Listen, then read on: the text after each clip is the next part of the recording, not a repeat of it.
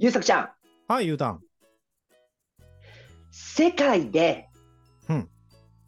一番の人でもは大体10秒ぐらいなんだけど、そのうん。10秒で試合が終わるにもかかわらず、全世界の人が熱狂して、その試合を見るっていう競技にフォーカスした漫画の話をしたいんだけど、この漫画何かわかる？わかんないけど、100メートル走ですか？正解えー、は、ほう、ほう、100メートル走が題材の漫画？そう、100メートル走だけが題材の漫画。そんなものがあるの？あるんです。よえー、聞きたい、聞きたい、聞きたい。しよしよし、聞いてて聞いて。ということでですね、本日お話しするのは、うん。100M。もうまさにだね。そう、100M っていう漫画で、これの作者さんはね、はい。たくさんの方が知ってるかもしれない。魚戸さんっていう、うん。地っていう漫画を書いてるあー、知ってる知ってる知ってる。読んだことないけど、あれでしょ？天動説から地動説に、そのひ人々の宇宙の概念っていうのが転換していく様を書いてるあの漫画でしょ？そうそうそうそこここういう、こういうやつ。う。親指立ててる一巻の表紙のやつ。そういうやつで、はあれがまあ2022年だっけ？この漫画がすごい大賞を取ったっていう。あ。うん、なんか最近よく見たね。そうそうそう。その方が、そのはい。地の前に書いていた。それ以前の作品なんだけど、これ。はこれが面白いんだ。あ。うん。うん。言ってしまえばこの漫画って、うん。最初から、最初の方にも言ってるんだけど、100メートルが速ければ、かけっこが速ければ、うんすべてうんうんすべてはどうにかなるみたいなとこからスタートするんだけど、ただ、この漫画が一つ違うなっていうのは、うん。主人公だけを見ていくと、これって挫折の物語う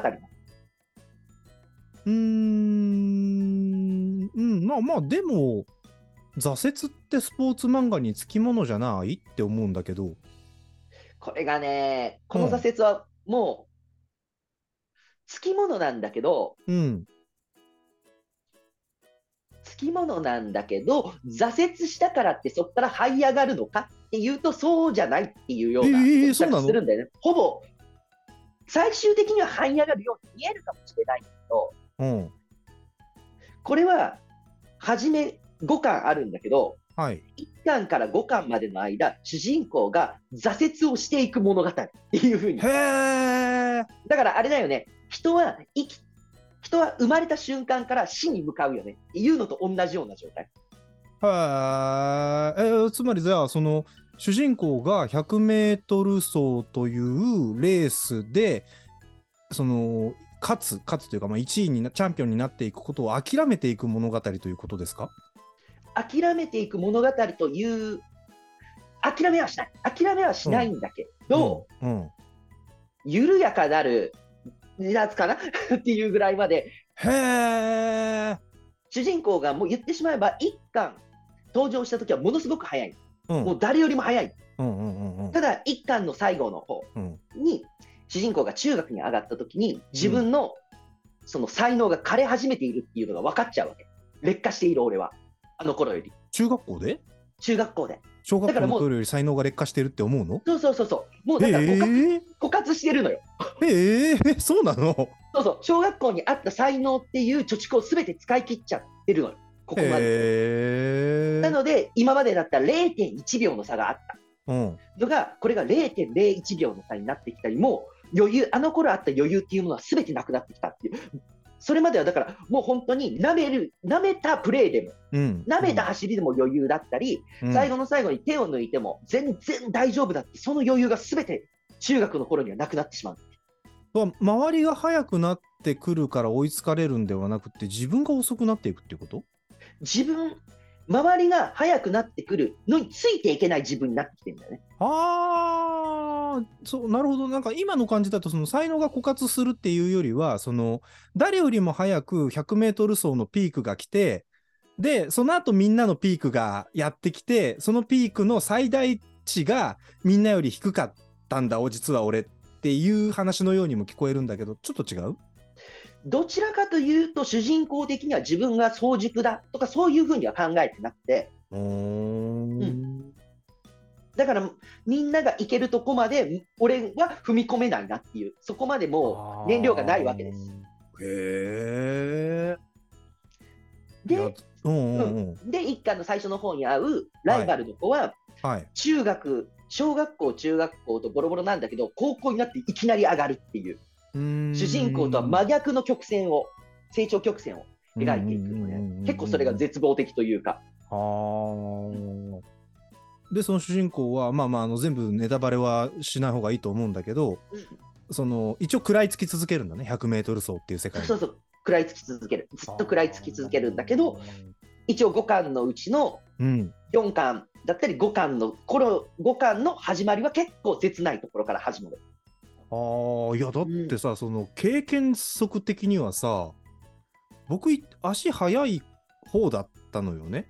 うん、中学校の今もう塗り替えられてるんだけど中学校の 100m 走の校内記録とか何年か黒板に残ってたの山本優作って名前、うんだから足速かった方なんだけどうん。僕より絶対に速い人が一つうん。同じクラスにいたのよね。で彼に勝てるわけがないからうん。かけっこで一番になろうっていうことを早々に破棄したんだよね。ああ、そういうことね。短距離走ってそういう世界だと勝手に思っててさ、速い。いやつは速いやつそこそこ速いやつはそこそこ速いやつでこの序列って変わるのって思ってるとこがあってで、その変わるのっていうところに行かなかったのが主人公で、え主人公は作中で、その、少なくともね、さっき言った一巻の終わりで自分の才能が枯渇するって言っている、その時点では、一度も負けたことがないんです、かけっこ時代で、今までい生まれてから。枯渇は感じてはいるんだけれど誰にも負けたことはない。そうそこまで一度負けたことがない上で、うん。もうギリギリの話になってきたなと。いうのが一巻の話になっちゃうんだけど、で、この中で5巻がすごい僕大好きなんだけど、うん。最後の方、うん。ね、5冊しか、全5冊の中の5巻にしか出てこないうん。選手がいるのよ。カイドウっていう選手なんだけど、うん。この人の考え方が大好きで、うん。現実から逃げる方法っていうのがあって、うん。その人が言うには、現実をしっかりと受け入れた上で現実逃避をするのはいいと。うん。っていうので、で、このカイドウっていう選手もものすごく速いの。うんただ、ものすごく速くて自分の一番乗っているなっていう時に、15歳のね、新星が現れるわけ。これが、主人公ではないんだけど。カイドウ君にとっての自分を脅かすであろうライバルが自分が今一番乗ってるぜっていうタイミングで現れる。現れるの。はいで、その子の方が速いわけ。しかもカイドウ君っていうかもうおっさんなんだけど、だいぶ年が離れてんだけど、ここのそのそいつが現れて、そいつがもうその世代というか、そのあたりの、えー陸上100メートル、日本っていうものを全部話題をかっさらうっていう。もうだから常に2番手みたいな感じの扱いをされるの。で、その作中の最後の試合、最後ではないんだけど、大きい大会の時にカイドウとそのいきなり現れた、うん。その子ももう、それこそ日本のエースみたいなうん。状態になってるんだけど、うん。日本で一番速いであろうこの人とカイドウが走るんだけど、うん。その時にカイドウがもう一生懸命走るの。で、カイドウが、俺は今自分のことが分かる。うん。今まで一番調子がいいうん。し、もうコンディションも最高。うん。この状態は今まで何年もなかったぐらい、これは今、一番人生で最高の走りを今、俺はここでしてるのに、うん。お前は速いよなって、なんで俺の前にお前いるんだって。いう絶望をするわけ。ただ、その上で、よし、分かった。俺は今、現実を理解した。うん。その上で、俺は現実を追い越す。現実から逃げるって言って、追い越し始めるの。うんで、もう、その現実っていうものから逃げるにはどれぐらい頑張んなきゃいけないかっていううんとこですよ。うんまあ、物理的にぶち抜くんですけど、そのそう人。そうだだからレースで勝つってことだよねそこそうそううそうそう。はいはいはいそのためには一回絶望するぐらい現実っていうものを分かんなきゃいけないぞっていうところがここ入ってて、この人のこの言い回しというか、それが僕はすごい好きなんだけど。ああはいはいはいはいはいはいうんいやーそれさすっげえかっこいいけどうん。できるかね？分からん。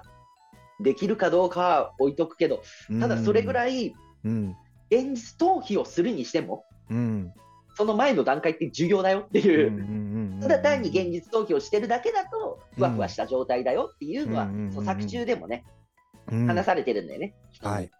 他の人に話してるところがあるから、うん。だからそれぐらい現実っていうものを嫌っていうくらい見定めたというか、見たものはそれを現実を逃避するために全力を尽くすっていうのもね、一つの方法なんだろっていう。のもうね。う。であ、うん。でこれの最後の方にはい。あるんだけど、うん。主人公がね、主人公の子が一番最初の第1巻の第1話だと、はい。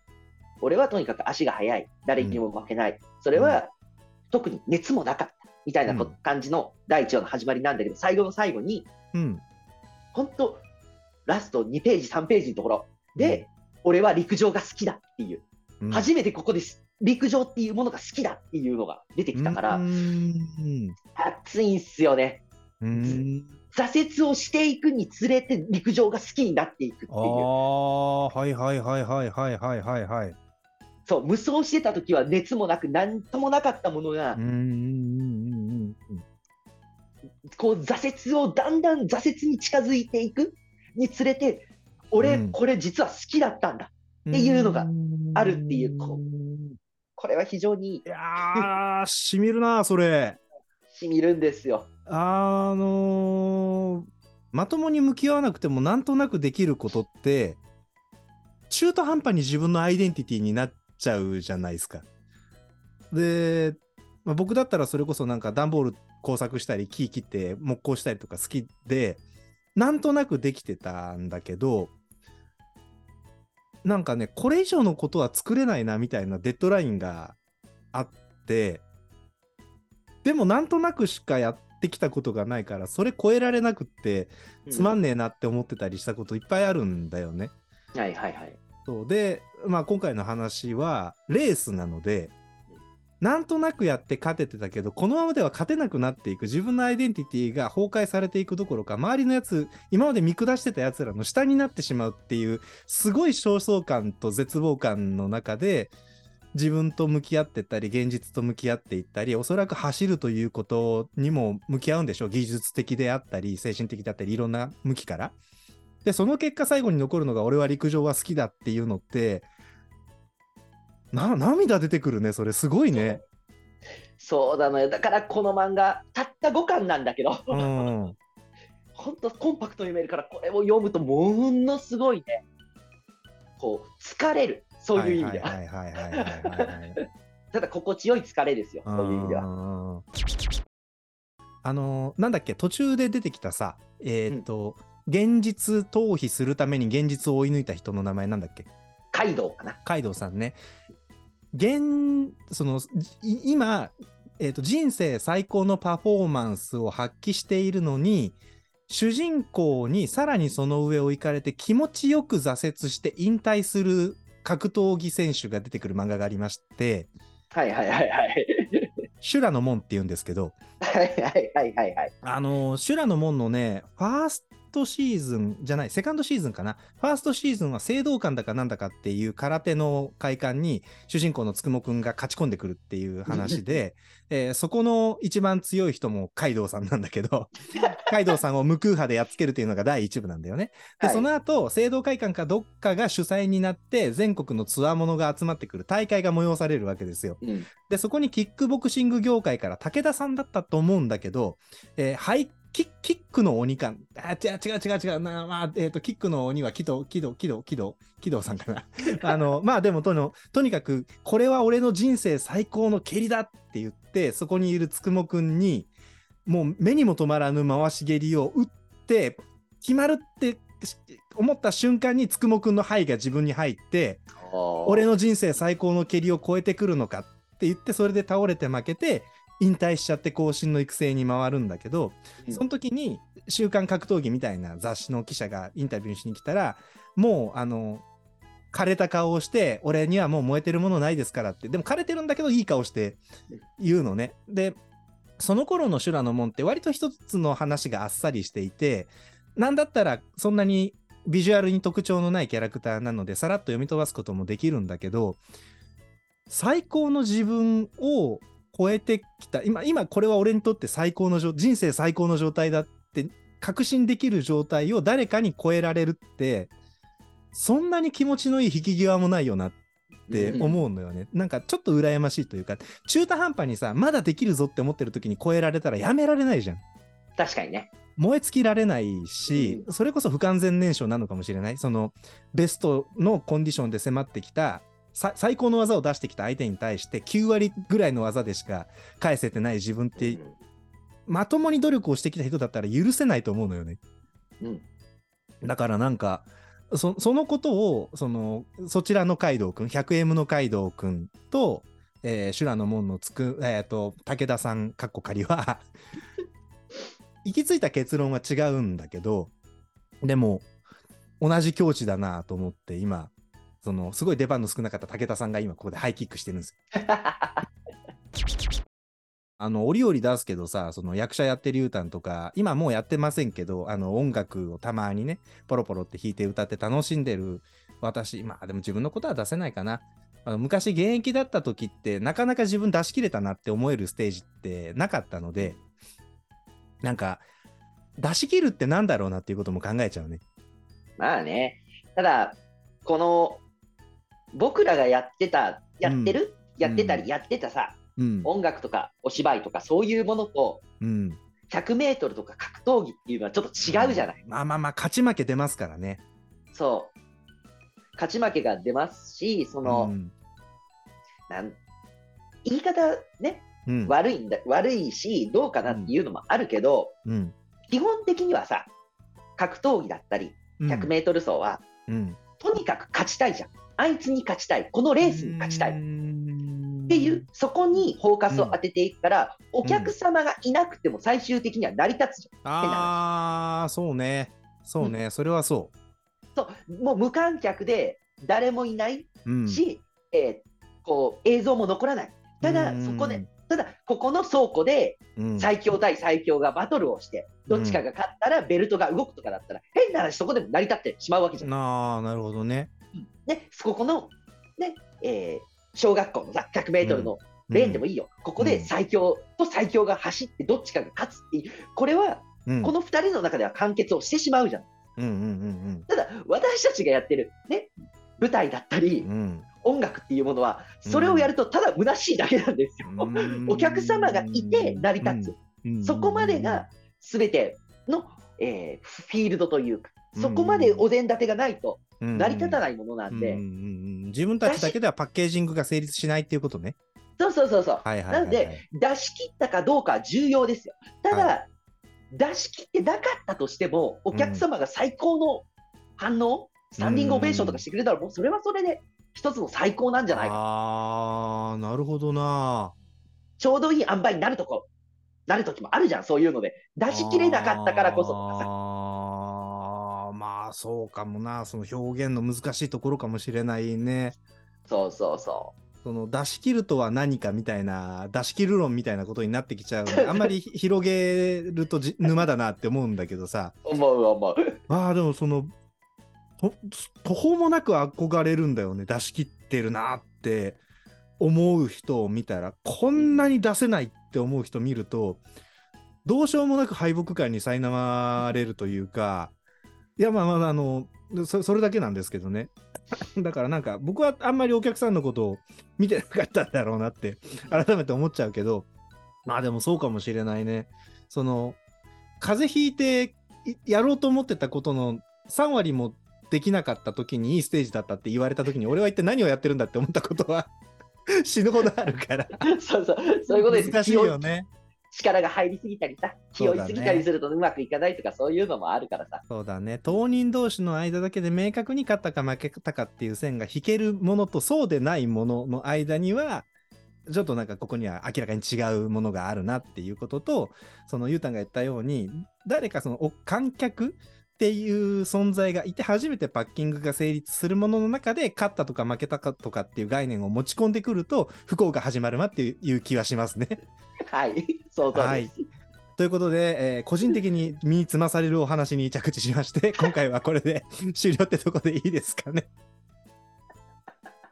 えらいとこにいやーもうねこ着着したね。そううん、なんかね、20年前からずっとある大きなニキビを ひねり潰されたような、そんな気持ちになっています。そうか、俺はあれを間違っていたのか。あじゃあ最後にね、最後に、はい。最後に、この漫画の方の最後にセリフで出てくるんだけど、これ、うんこういう100メートル走をこんな風に考えたことはなかったなって思うんだけど、ここを考えた、このセリフをうん。こう捉えた上で、うん。その100メートルを見ると、違うな、10秒間が最高に見えるなっていう、このセリフだけちょっとご紹介させていただきます。はい、お願いします。100メートルは一瞬に人生を凝縮させる。センチのズレで破綻する。グラムの違いで破滅する。緊張で吐くし、酸欠に溺れる。